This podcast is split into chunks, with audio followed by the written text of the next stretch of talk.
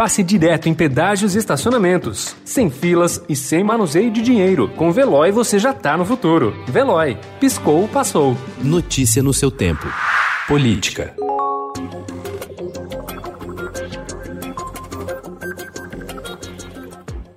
As disputas municipais têm sido marcadas por transmissões ao vivo nas mídias digitais, restrições impostas pela pandemia da Covid-19 e por uma velha tradição brasileira. De janeiro até agora, 76 brasileiros foram assassinados por motivações políticas. Há sete anos, o Estadão monitora casos de assassinatos de agentes políticos ocorridos desde a lei de anistia em 1979. São homicídios para garantir espaço na máquina pública, vingar a morte de um aliado ou tirar do jogo uma testemunha.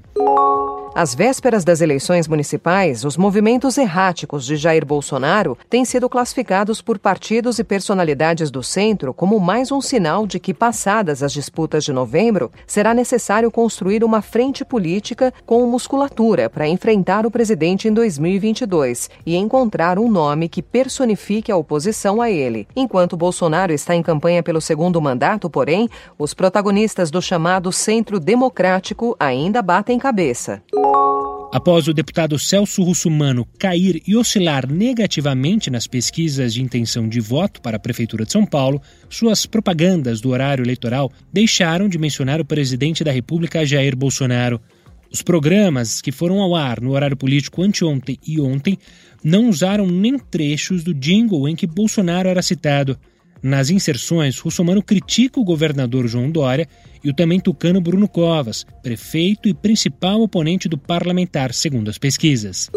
O Tribunal de Contas de São Paulo determinou ontem que a gestão João Dória suspenda o edital de um bilhão e meio de reais para a conclusão das obras do trecho norte do Rodoanel Mário Covas. A sessão pública de recebimento das propostas estava marcada para amanhã.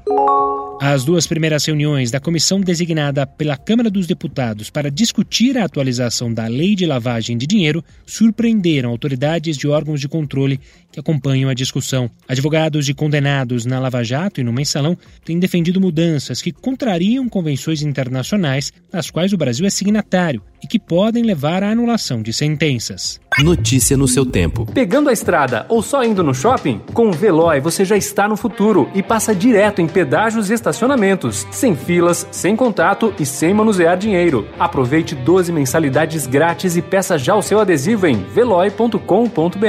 Veloy. Piscou, passou.